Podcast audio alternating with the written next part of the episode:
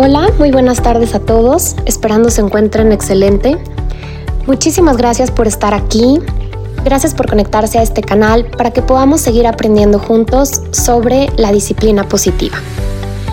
Bueno, primero que nada quiero platicarles acerca de algunos mitos que se hablan sobre la disciplina positiva.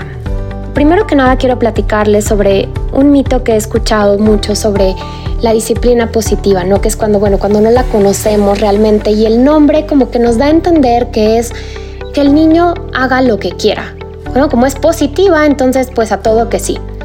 Y definitivamente no es así. La disciplina positiva está basada en ser firme y amable al mismo tiempo. Y también nos enseña a tener un respeto mutuo, tanto para el niño como para el adulto.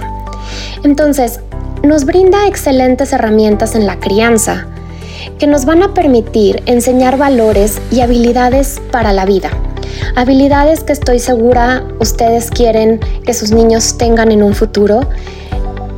Esto de la disciplina positiva nos va a ayudar muchísimo para que podamos lograrlos, ya que también la disciplina positiva nos da un entendimiento más profundo sobre el comportamiento del ser humano Partimos del principio que los niños están aprendiendo todo el tiempo y en búsqueda de un sentido de pertenencia a cualquier conducta que un niño tiene, aunque él no es consciente de esto, lo que nos dice es quiero pertenecer.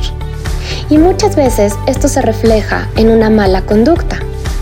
Y si esta no se aborda de la manera correcta, tal vez de momento podemos cambiar esa mala conducta, pero no estamos atacando la raíz de esta. Y la disciplina positiva nos habla acerca de cómo entender qué es lo que está pasando. Nos ayuda a atacar estas cuestiones desde raíz. La disciplina positiva nos habla acerca de algunas metas equivocadas que tienen los niños y que estos se reflejan en una mala conducta. La disciplina positiva es diferente a la disciplina convencional, ya que no está basada en métodos punitivos, es decir, no está basada en castigos, en golpes, ni tampoco premios. Y tal vez esto sí te haga como, como decir, entonces si no es así, ¿qué es? ¿No? Porque muchos de nosotros es como, como lo que conocemos.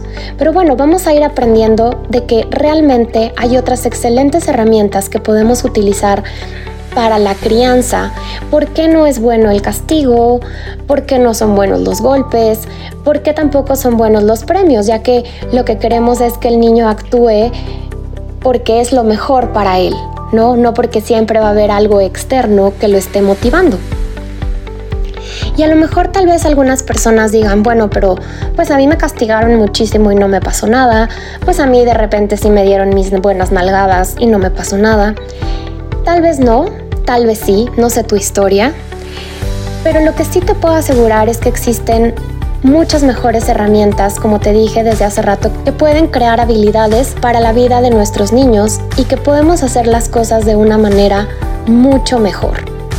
Te repito, no significa que, que vayamos a hacer lo que el niño dice, no, pero los vamos a ir educando, me, me decía una persona, es como una forma de educarlos mucho más inteligente. Y concuerdo perfecto con, con, esta, con esta definición que me dio una vez que aprendió acerca de la disciplina positiva. La disciplina positiva tiene su marco teórico fundamentado en la psicología individual de Alfred Adler y Rudolf Dreikurs y el gran trabajo de Jane Nelson y Lynn Lott, autoras de los libros y creadoras del programa. Te espero en nuestros próximos capítulos para que sigas aprendiendo más acerca de la disciplina positiva. Saludos y que tengas un excelente día.